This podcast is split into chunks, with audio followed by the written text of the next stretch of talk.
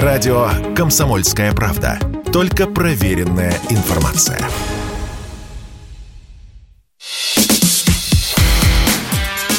Диалоги на Радио КП. Беседуем с теми, кому есть что сказать.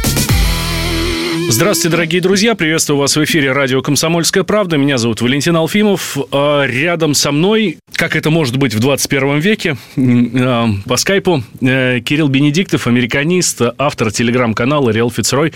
Кирилл Станиславович, здравствуйте. Здравствуйте, Валентин. Давайте мы вот прямо сейчас начнем с самого-самого простого, чтобы, ну, да, чтобы это была такая наша опорная точка. Все, что происходит сейчас на Украине, это дело рук американцев? Да, но не только а не только американцев, но американцев в значительной степени. Угу. Хорошо. Вот от этого будем отталкиваться, да, ну, так вот э, намного проще будет нам. Угу. А теперь, ну, наверное, к самой главной теме. Э, как сказал Дмитрий Песков, даже не дня, а еще как минимум неделю эту речь будут обсуждать. Само собой, я говорю сейчас о выступлении Владимира Путина на форуме «Валдай». Многие говорят, что это вот такой прям посыл Западу, вот. А вы согласны с этим? Ну, опять же, да, только не совсем Западу и не, не, не в большой степени Западу. Мне кажется, это такой посыл урби и торби, да, как говорили римляне, то есть граду и миру. И в данном случае мир – это вот весь мир. И в значительной степени вот этот посыл был обращен именно к ну, той части мира, которую так немножко пренебрежительно называют третьим миром ну, так повелось, да, с времен Холодной войны, когда было два мира, значит, э, Запад и э, Коммунистический Восток.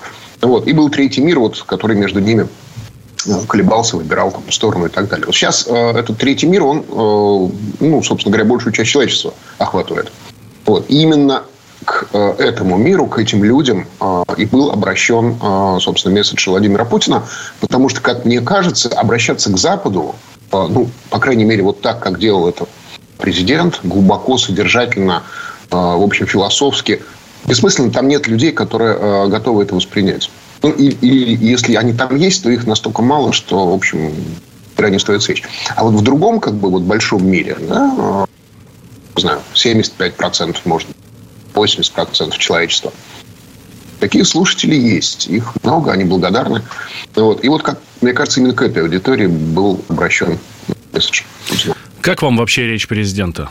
Да понравилось, очень понравилось. Я внимательно ее э, слушал. Она действительно такая многоуровневая, глубокая. Вот. Там есть о чем подумать, и действительно ее можно перечитывать а, или переслушивать. Я, в принципе, обычно перечитываю, потому что как-то вот визуально лучше воспринимаю, но тем не менее. Вот. А, как мне кажется, знаете, что это было? А, это была попытка, и, в общем, достаточно удачная, показать вот этому вот большому миру, а, что Россия сейчас готова выступить в качестве идеологического флагмана примерно такого же плана, как был когда-то Советский Союз, когда он нес вот, собственно, третьему миру идеалы свободы, антиколониальной борьбы там, и так далее.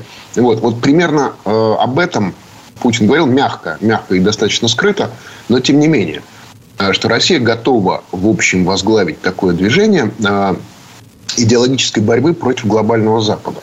Когда мы говорим про глобальный Запад, мы не должны э, себя сами вводить в заблуждение. Он глобальный по структуре, а не по, собственно говоря, численности. Да?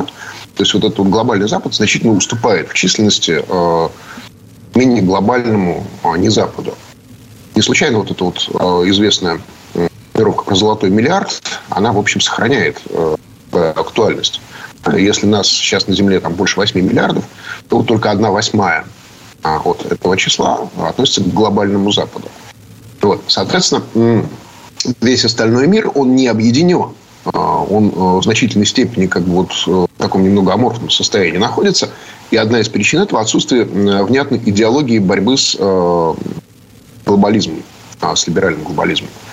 Как мне кажется, в этой речи была заявка на то, что Россия может, в принципе, а, эту идеологию предоставить и а, отчасти как бы даже возглавить. А вот слова про симфонию цивилизаций, которая, кстати говоря, была услышана, по-моему, одним из иностранных значит, гостей Валдайского форума из ЮАР. Это интересно. Вот. Вот мне кажется, это именно об этом. Угу. Среди прочего, Владимир Путин отметил, э, вот я сейчас процитирую, «Любая критика в адрес наших оппонентов воспринимается как происки Кремля и рука Кремля». До чего скатились-то? Это, мне кажется, уже немножко отошел от речи на глава государства, да? Ну, нельзя же все сваливать на козни Кремля. Ну, мы... И дальше там было такое, что мы что, такие всемогущие? Вы сами, собственно, чего из себя представляете, да? Свое мнение выскажете. А, правда, а как так получается, что все, что не происходит, это все рука Кремля. Выборы в США – рука Кремля. Отставка, ну, я не знаю, там, Бориса Джонсона рука Кремля. Ну, в чем нас не обвинили еще? Ну, в смерти королевы, наверное, Елизаветы, да? Хотя я не сомневаюсь, что и такие горячие головы есть. Ну, всегда удобно иметь э, козла отпущения, да, вы же знаете да, эту историю с козлом отпущения, что у древних евреев, значит, был такой обычай, когда там у них что-то не ладилось, вот, они выбирали козлика и выгоняли его в пустыню, где-то, значит, тот помирал, вот, и, соответственно, значит, вот вместе с ним как бы вот все грехи еврейского народа тоже уходили. Вот. Ну, вот, э, собственно говоря, схема работает. А, всегда а, приятно свои ошибки свалить на кого-то другого. Ошибок очень много. А вот у этого самого пресловутого глобального Запада за последние, по крайней мере, несколько лет их накопилось такое количество, что ну, просто вот если по-честному, да, признаваться, то получается, что уровень некомпетентности значит, зашкаливает. Вот. Никому же не охота становиться крайними. Вот. Поэтому вот было выбрано а русский в данном случае, ну, идеальный кандидат, потому что каких-то жутких заговорах э, и, собственно говоря, вот это вот империя зла, как выражался э, Рональд Рейган, да, это же все про нас. Вот. Потом был какой-то такой недлительный период, когда, значит, вроде мы ослабли и стали не очень страшными и не очень такими грозными. И все равно, да, в массовой культуре все равно образ страшных русских, он продолжал эксплуатироваться. Вот вспомним, был такой э, голливудский фильм «Самолет президента», да, там же тоже, в общем, кто захватил самолет американского президента, значит, страшные русские. Вот. Ну, то есть, вот, ну, ничего же нового не придумывается. Обычно старые схемы просто извлекаются из значит, чулана, с них слегка отряхивается нафталин, и, собственно говоря, они работают. Вот. Поэтому вот Хорошо, тогда давайте дальше пойдем, да от наших отношений до прямого столкновения а, наших с Соединенными Штатами. Смотрите, тут новость появилась о том, что США впервые за много лет перекинули в Румынию подразделение «Кричащие орлы». Для наших слушателей я э, подчеркну... Я думаю, что вы его знаете, да, Кирилл Станиславович? Вот. Да, конечно. Вот. Э, последний раз это подразделение было в Европе ну, понятно, что не отдельные члены, да, вот прям подразделение перебрасывалось в Европу еще во время Великой Отечественной войны. Вот, собственно, и теперь используется исключительно для нападения. Стоят в Румынии, их там 5000 человек, очень супер круто обученные, где, там, я не знаю, десантники, морские пехотинцы, ну, в общем, ну, ну в общем, классно. Десантник, это воздушно-воздушно-десантная дивизия. Вот, классные боевые парни. Вот, и аналитики считают, что это как раз может быть подготовка к следующей фазе войны. Ну, я имею в виду войны с их стороны. У нас спецоперация, мы все прекрасно понимаем. Так вот, а возможно ли провокации, будет ли обострение? Вот эти э, уважаемые господа вступят в бой на территории Украины? Ну, вот смотрите, Валентин, значит, ситуация с Орлами такая. Во-первых, они оказались там не сейчас. А, значит, они оказались там в июне а, этого года, много времени прошло. Вот. Э, в июне, потом в июле значит, была церемония поднятия флага дивизии на, на румынской военной базе около Констанца. Вот. Э, сколько их там? Вот это вот вопрос. Э, значит, в открытых источниках точных цифр, они точнее, они разнятся. Значит, в некоторых говорится, что 4,5 тысячи человек, ну, причем раз, разбросаны по разным странам Восточной Европы. Других э, источниках говорится про 2400 человек. Ну, это, в общем, тоже достаточно много, учитывая то, что э, вот, собственно, 101-я воздушно-десантная дивизия считается одним из самых э, эффективных боевых подразделений вообще э, в мире.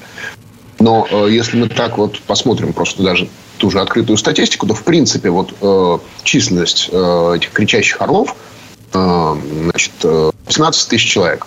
18 тысяч человек. Это вот полная да? А у них там еще огромное количество вертолетов, там, техники там, и так далее. Значит, вот из этих 18 тысяч, э, две, там, ну, две с половиной, от двух с половиной до четырех с половиной тысяч человек размещено сейчас в Восточной Европе. Э, При этом они же не самостоятельно, ну, они могут выступать как самостоятельное подразделение, но, значит, в данном случае они приданы на усиление, значит, собственно, другим частям, которые тоже, в общем, в Европе находятся довольно давно. Происходит ротация время от времени. Вот. То есть, все это называется атлантическая решимость. Ну, вот. Такой длинные такие маневры, не маневры. Во всяком случае, некая операция такая э, длительная, ходе которой осуществляется ротация. Был какой-то период вот, весной, когда э, численность американских войск, размещенная в Восточной Европе, ну и вообще в Европе, э, сильно превышала нынешнюю. То есть, собственно говоря, вот то, что происходит сейчас, это просто очередное очередной акцент на размещение вот этих вот орлов в Румынии, которое на самом деле произошло еще летом. Вот. О чем это может говорить? Что это в большей степени пиар-акция. Ну, в общем, переживать нам сейчас не стоит. Ну, переживать не стоит, но, конечно, держать руку на пульсе нужно. Понятно. Ну, в общем, самое главное, что ничего нового не произошло, и это, и это хорошо. А, у нас в гостях Кирилл Бенедиктов, американист, э, автор телеграм-канала Реал Фицрой. А, я Валентин Алфимов. Делаем маленький перерыв, буквально две минуты, дорогие друзья. Сразу после него возвращаемся и продолжим обсуждать все, что касается Соединенных Штатов. Там выборы у них, ну, вообще там много всего интересного. Никуда не переключайтесь. Радио «Комсомольская правда». Никаких фейков, только правда.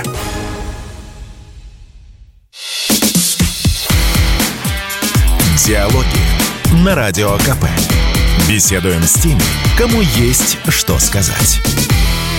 Как я и обещал, мы возвращаемся в эфир радио «Комсомольская правда». Меня зовут Валентин Алфимов. Рядом со мной Кирилл Бенедиктов, американист, автор телеграм-канала «Реал Фицрой».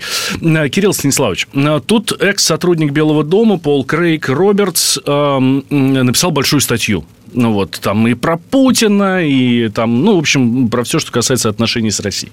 И он там задается вопросом, ну, так я выдержки пробежал, понятно, выдержки в переводе, ну, чтобы так примерно общее понимание иметь. А, и он там задается вопросом, столкнувшись с поражением Украины, что будет делать Вашингтон? А вот на самом деле, что будет делать Вашингтон? А, столкнувшись с поражением Украины. Потому что, как говорил Владимир Путин, мы на Украине еще не начинали. Хотя, ну, я думаю, что сейчас-то уже начали, но, вот, на мой взгляд, очевидно, что не в полную силу. Да? Если мы включим все свои ресурсы, то, собственно, ну, наверное, Украина шансов вообще никаких. Что Вашингтон будет делать в такой ситуации? А, значит, э, для начала скажем вот что. Во-первых, вот то, что вы процитировали Пол Крейг Робертса, да, э, это может позволить себе только, наверное, вот Пол Крейг Робертс и еще там, ну, два-три, наверное, э, автора такого уровня. Вообще в американских СМИ, ну, в принципе, в западных СМИ, как бы, но в американских, значит, в основном, говорить о поражении Украины, в принципе, нельзя. Угу. Вот, то есть, как бы, есть некая э, такая вот негласная э, ну, как бы сказать, э, соглашение, не знаю, там, канон, да, э, можно говорить только о поражении России. Вот. Вот это прям вот обязательно.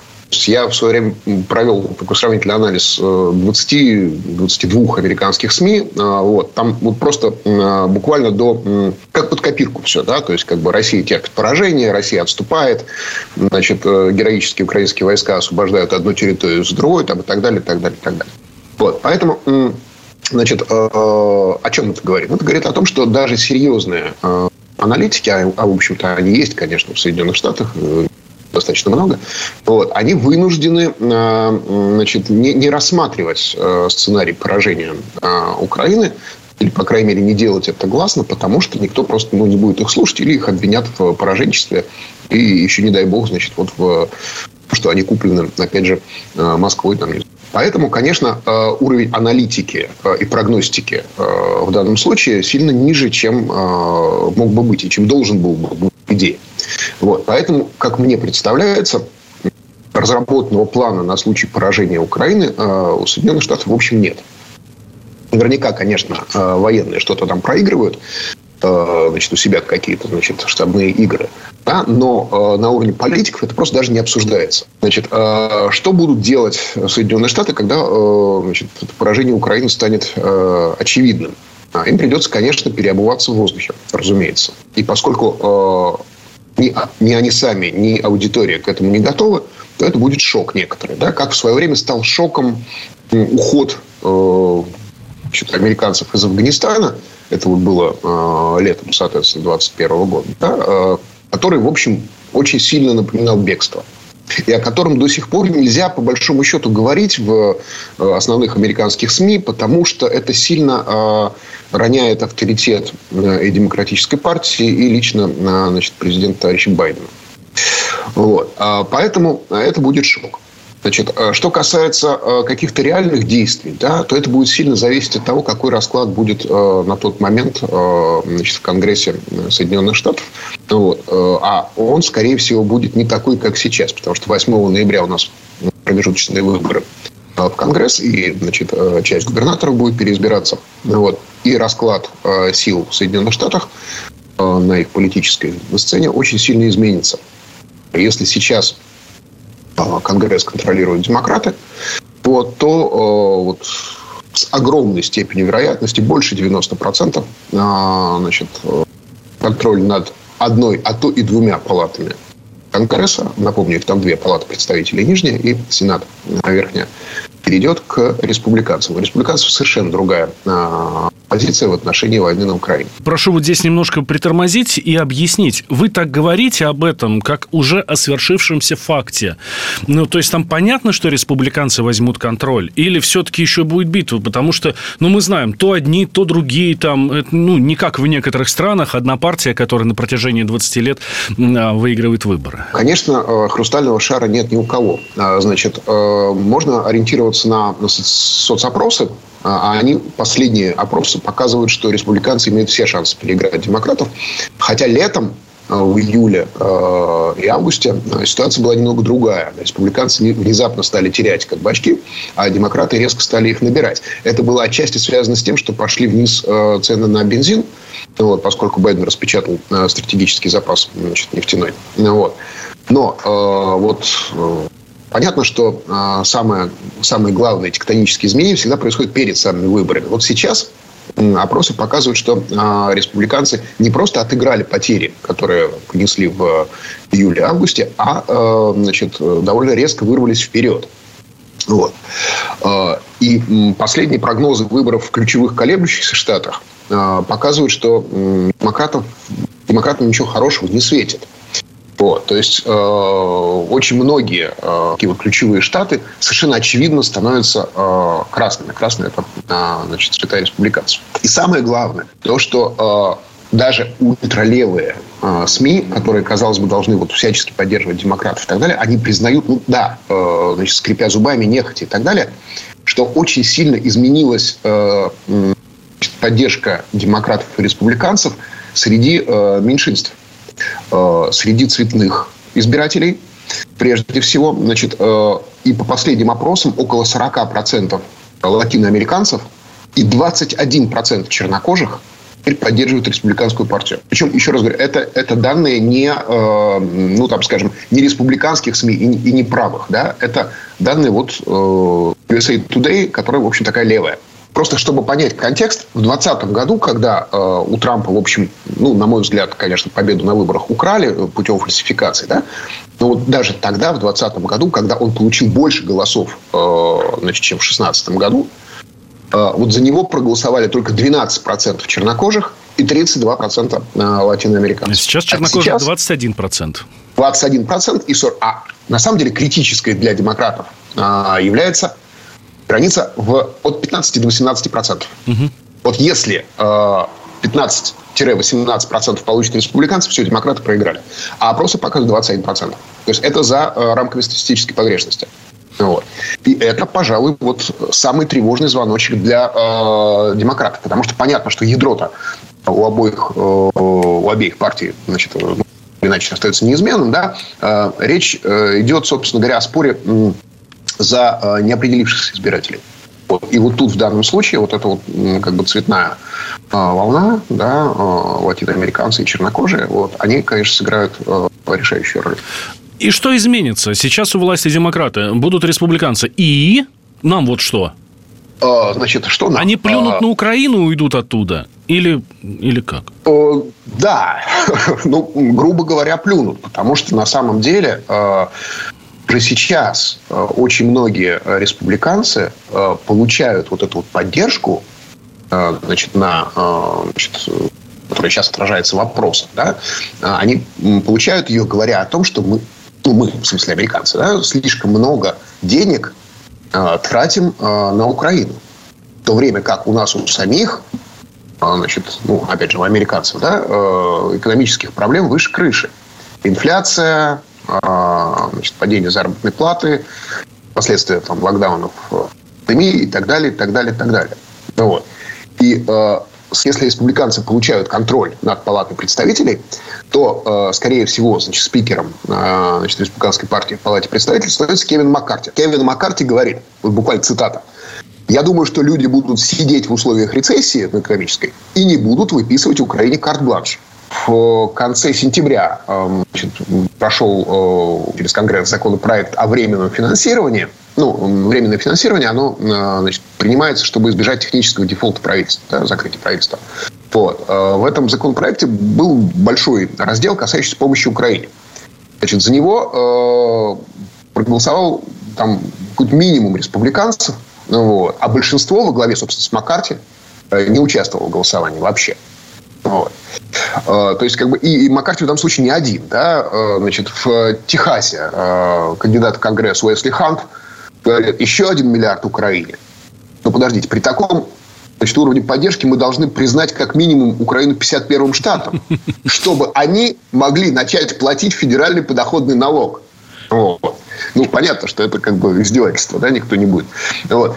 То есть большинство республиканцев, и особенно, конечно, республиканцы, связанные с Трампом, трампийское крыло республиканской партии, оно самое влиятельное сейчас, а, значит, оно, конечно, против а, вот такого вот разбазаривания своей помощи. Да?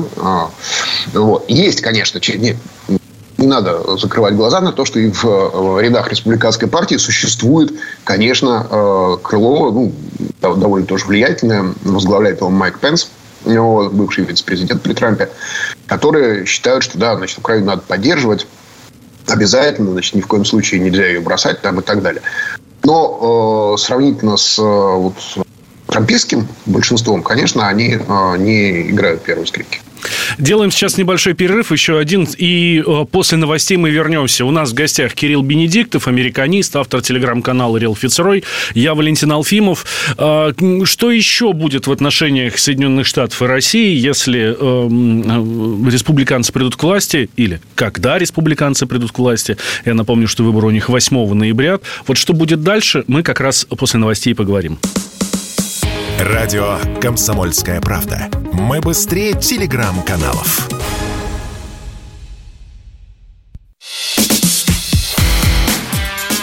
Диалоги на Радио КП. Беседуем с теми, кому есть что сказать.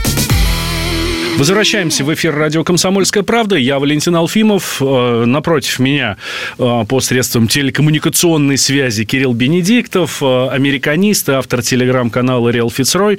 Кирилл Станиславович, мы прошлую часть закончили на том, как изменится отношение Соединенных Штатов к Украине, когда или если к власти придут, ну, по итогам ближайших выборов, к власти придут республиканцы. Я напомню еще раз для наших слушателей, выборы в 8 ноября, а, а к власти они придут, на самом деле, только, по-моему, там 23 января. Вот. Да, после Нового года, после вот каникул, да. Вот. Но так или иначе, а, значит, так или иначе, конечно, это а, будет очень существенный сдвиг в значит, позиции Соединенных Штатов. Хотя, разумеется, а, президентом останется Байден, ну, по крайней мере, если значит, ему не вынесут импичмент, а это может быть только после того, как как раз значит, республиканцы возьмут верх в Конгрессе.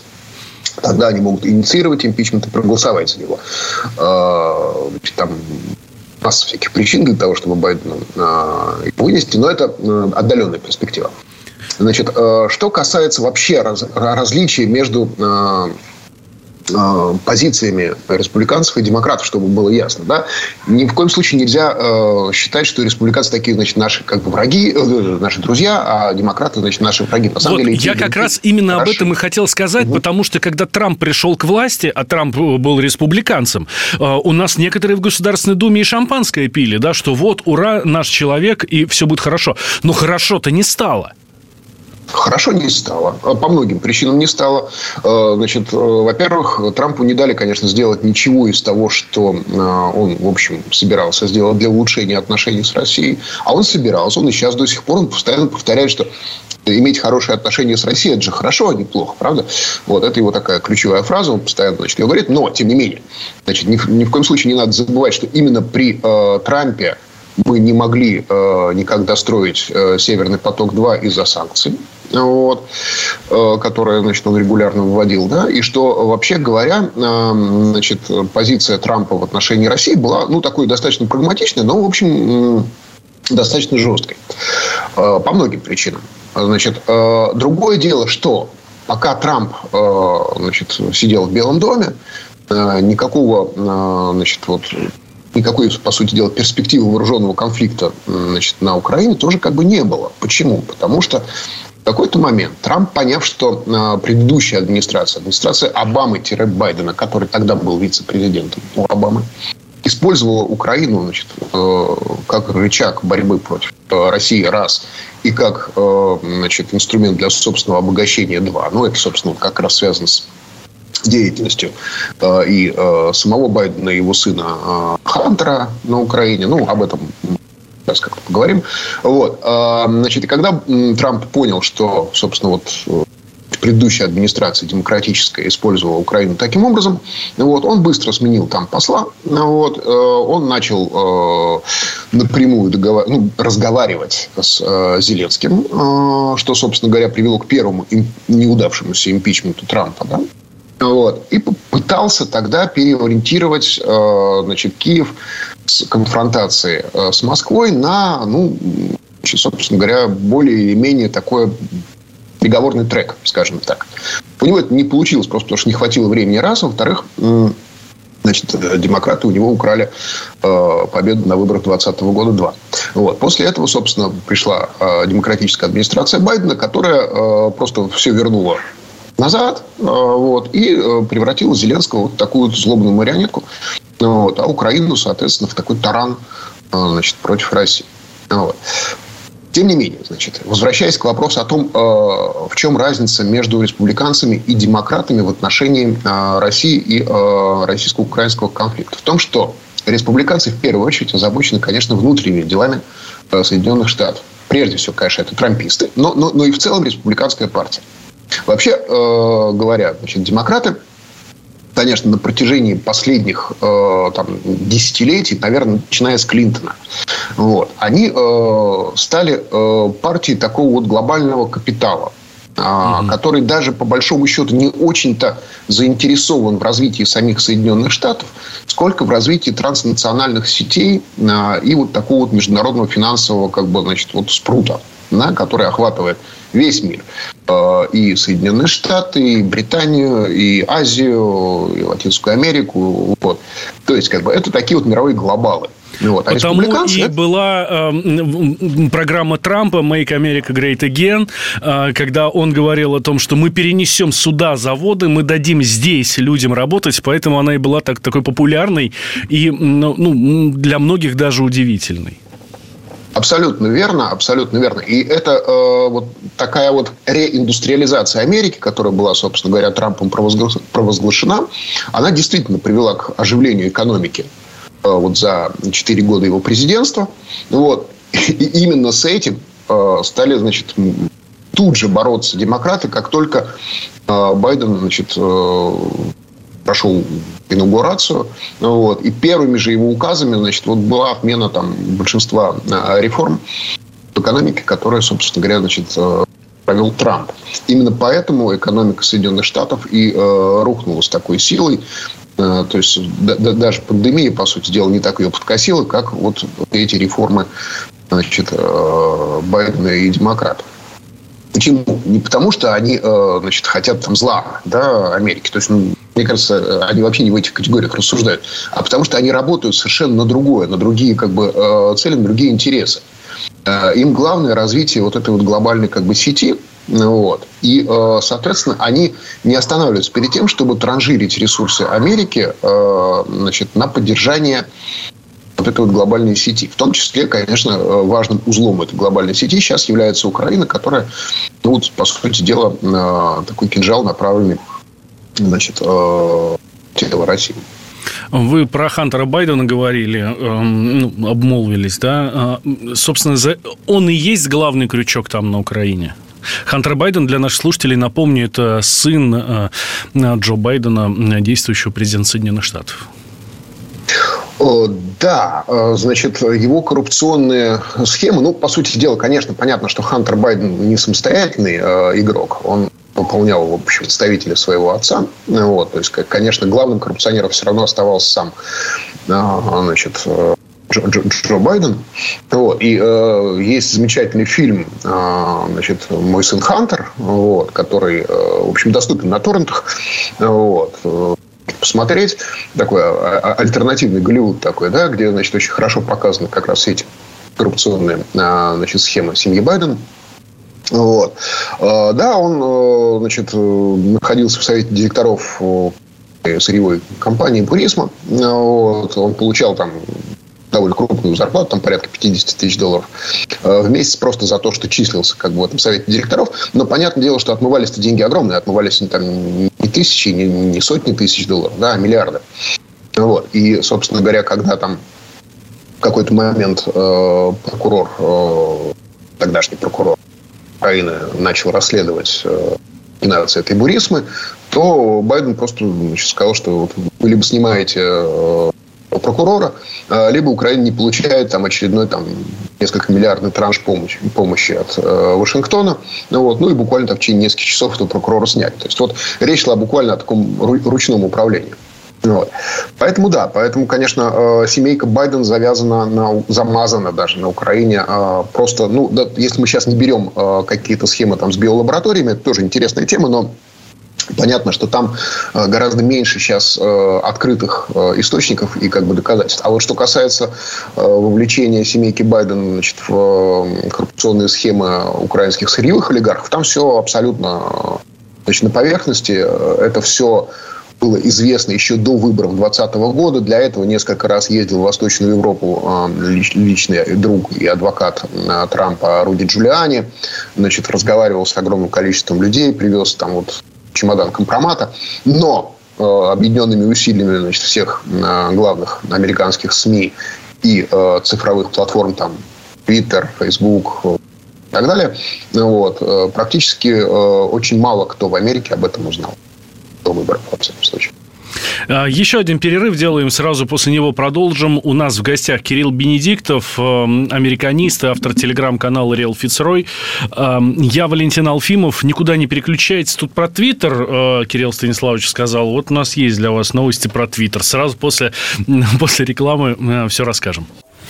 Если тебя спросят, что слушаешь, ответь уверенно. Радио «Комсомольская правда». Ведь Радио КП – это самые оперативные и проверенные новости.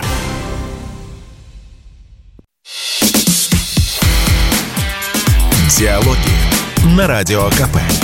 Беседуем с теми, кому есть что сказать. Итак, возвращаемся в эфир радио «Комсомольская правда». Меня зовут Валентин Алфимов. Рядом со мной Кирилл Бенедиктов, американист и автор телеграм-канала «Реал Фицрой». Э, я обещал вам э, в прошлой части, что мы про Твиттер немножко поговорим. А точнее даже не про Твиттер, а вообще про свободу слова. То есть ну, несколько глобальнее хочу развернуть. Вот смотрите, значит, я думаю, что вы уже знаете, на всякий случай напомню, что Илон Маск э, купил Твиттер. Тут э, видео гуляло, где он заходит в офис Твиттера с раковиной в руках. Я не знаю, наверное, там ремонт собирается делать. Вот. А после этого появилась новость о том, что аккаунт Дональда Трампа в, в Твиттере восстановят. Я напомню, что как раз вот на выборах 2020 года это был огромнейший скандал, что Трампа просто забанили в Твиттере, и, соответственно, он не мог до огромной части своей аудитории доносить, собственно, свои мысли. Вот, да, то есть такая цензура политическая была введена. А здесь э, ну, Маск пообещал, что все восстановим 31 октября. Восстановится, собственно, а, аккаунт Дональда Трампа. Трамп сказал, ну окей, посмотрим. Кирилл Станиславович, это вот что такое? это эм, свобода слова появляется наконец-то в Соединенных Штатах? Свобода мысли? Или это просто пиар-проект Илона Маска для того, чтобы ну, показать, какой он классный и хороший? Конечно, э, это и пиар-проект в том числе, безусловно, потому что Илон Маск, он никогда не был чужд э, пиара. Вот. Но я, в общем, к нему очень хорошо отношусь. Я считаю, что э, он действительно один из наиболее интересных значит, американцев на данный момент. Вот. Э, но, конечно, это и возвращение свободы слова. Потому что вы бы знали, какая истерика была э, значит, вот в либеральных и леволиберальных э, СМИ значит, и социальных сетях Америки, когда стало ясно, что все-таки Маск Твиттер купит, потому что там же тоже все было не гладко, да, то есть он сначала хотел его купить, потом, значит, он провел аудит и выяснилось, что Твиттере гигантское количество бот-аккаунтов, в общем, таких фальшивых, как бы, да, а, вот. И все это тянулось довольно долго, там были всякие судебные разбирательства, вот, а, значит, собственно, а, цена, за которую Маск собирался, ну, и в итоге, в общем-то, купил а, Твиттер, она исходила из того, что у Твиттера там порядка 300 миллионов значит, оригинальных этих аккаунтов, да, оказалось, что их там, там на треть меньше, ну и так далее. То есть но, но когда, в общем, стало ясно, что все-таки Маск Твиттер купит, потому что иначе ему грозили очень э, серьезные э, судебные издержки, да, и, и штрафы за на, значит, сделку, вот, то вот тут на самом деле все э, левые либералы э, в Америке просто значит, устроили истерику, что все это конец э, свободы слова, вот заметьте, как интересно, да? А конец свободы Интересно, слова можно все перевернуть просто в обратную сторону. Да, да, Уруэлл чистой воды, да. Э, значит, свобода – это рабство, война – это мир. Это вот, вот свобода слова – это это, а, значит, что такое свобода слова? Это когда, э, значит, левые либералы э, решают, что можно, значит, постить, а что нельзя. То есть свобода слова – это цензура, либеральная цензура. Вот. А если либеральной цензуры нет, то это не свобода слова, а ужас, ужас, ужас. Вот. И, значит, сейчас подбегут э, крайне правые, сейчас подбегут фашисты, сейчас подбегут трамписты. Вот. И, значит, наш уютненький твиттер превратят, значит, бог знает что, значит, э, какой-то, значит, ужасную такую вот, крайне правую значит, клоаку. Вот. А на самом деле, конечно, а Маск э, много раз говорил, что он э, не будет допускать э, крайности ни с одной, ни с другой стороны. То есть, все равно какая-то цензура там останется, понятное дело.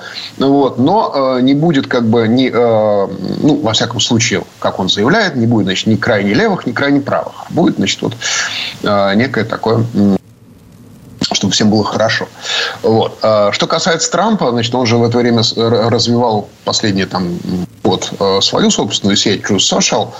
Вот, э, правда, да, такая правда Трампа. Вот. Э, но она э, не, не так быстро развивается, как ему бы хотелось. Вот. Пока она вообще доступна только в Соединенных Штатах, только американцам. Вот. Хотя вот недавно уже можно было, значит, ее, это приложение там и в Гугле уже скачать, там до этого еще, значит, в Apple Store. Вот. Но так или иначе, э, вот пока, конечно, с Твиттером она не, не готова конкурировать, поэтому вполне возможно, что Трамп и, и в Твиттер вернется. Вот. Хотя вначале он так вроде фыркал, говорил, зачем мне, значит, этот Твиттер, все, я туда не вернусь ни на что, у меня вот есть этот True но просто чисто из прагматических соображений – а учитывая то, что, скорее всего, после 8 ноября, вот это, кстати, будет очень интересно, э, значит, после того, как пройдут эти промежуточные выборы, э, Трамп, скорее всего, объявит, что э, значит, принят свою кандидатуру на пост президента в 2024 году. Вот. Э, ожидали, что он, может быть, это сделает до э, промежуточных выборов. Но нет, он хитрый мужик. Вот. Он решил, что, значит, ну а вдруг, э, значит, как-то это будет использовано против него, а против него, значит, соответственно, против республиканской партии. Нет уж. Лучше, значит, он дождется, когда республиканцы победят. И после этого, значит, скажет, вот, значит, с моей помощью республиканцы победили, я выдвигаю, значит, свою кандидатуру. Вот. Поэтому, конечно, ему сейчас очень важно будет иметь свой свою платформу в социальных сетях. Вот. И я думаю, что вот этот ну, обновленный твиттер Маска, конечно, для этого будет вполне подходящим. А, у нас остается там буквально 4 минуты до конца. Кирилл Станиславович, давайте мы закончим тем, собственно, с чего начали. На форуме Валдай а, был, э, собственно, доклад такой «Мир без сверхдержав». Хотя и президент потом об этом тоже говорил. По сути-то, да, выступление президента было, что будет после мировой гегемонии. Да? Вот. И вот в числе тезисов там был такой, что особенность момента состоит в том, что сверхдержавное доминирование США и их союзников, по сути, уже не работает, но вся мировая инфраструктура инфраструктуру, которая его обслуживала, а, а, собственно, на месте. Как вообще будет развиваться история? Давайте немножко попрогнозируем а, дальше. Вы, вот лично вы, да, политолог-американист, вы верите в конец однополярного мира? Чего нам ждать, ну, там, не знаю, в перспективе 10, 20, там, 50 лет? Да, э, конечно, э, естественно, я верю в конец однополярного мира, тем более, что он уже наступил. Э, значит, То есть, даже не наступает, да? Да, конечно, он, он, он, он, он уже наступил, и если мы считаем, что он еще не наступил или там процессе, да, то это только потому, что подавляющее большинство вот этих вот мировых э, СМИ, то есть вот вся эта медиакратия, часть той самой инфраструктуры, про которую э, вы сейчас сказали, да, э, инфраструктура, которая десятилетиями существовала, значит, и была, собственно говоря, создана именно для того, чтобы обслуживать однополярный мир. Однополярность кончилась, а инфраструктура осталась. Вот. Потому что на самом деле, конечно, говорить об, об однополярном мире сейчас, когда существуют такие силы, как, э, ну, если даже не говорить про конкретно державы, да, то там БРИКС, например, ШОС, например. Ну, там НАТО, понятно, да? То есть, как бы вот, вот уже несколько как бы э, центров силы, э, которые в общем и целом не, не могут быть ограничены даже границами каких-то вот отдельных там держав. Вот. И, и представляют собой скорее экономически политико-экономические блоки, нежели а, значит, э, государства. Да? Ну вот просто в этой ситуации говорить об однополярном мире как-то уже вот не, не, не этично даже. Вот. И э, даже, честно говоря, уже при э, значит, э, Обаме, э, то есть где-то в десятых годах нашего столетия, э, собственно, ведущие американские политологи уже говорили о постамериканском мире – вот. А с тех пор, конечно, а, этот процесс приобрел такие серьезные а, темпы и значит, уже конкретные очертания. Поэтому, да, президент не случайно сказал, что ближайшее десятилетие будет а, значит, полно неожиданностей. Вот. Мы увидим много нового интересного. Вот. И я думаю, что вот эта вот новая конфигурация стран и блоков она будет, может быть, даже немножко не такой, как сейчас это кажется. Потому что, вот, например, кто мог предположить, что в результате специальной военной операции настолько окрепнут связи между, например, Москвой и Тегераном? Ну, вот это да, было... Да сложно предсказуемо, да, а они окрепли. То есть сейчас вполне можно говорить о том, что вот образуется вот такая ось Москва-Тегеран. Вот. Может быть, хотелось бы на это надеяться, да, э, значит, окрепнут связи между э, Россией и Северной Кореей.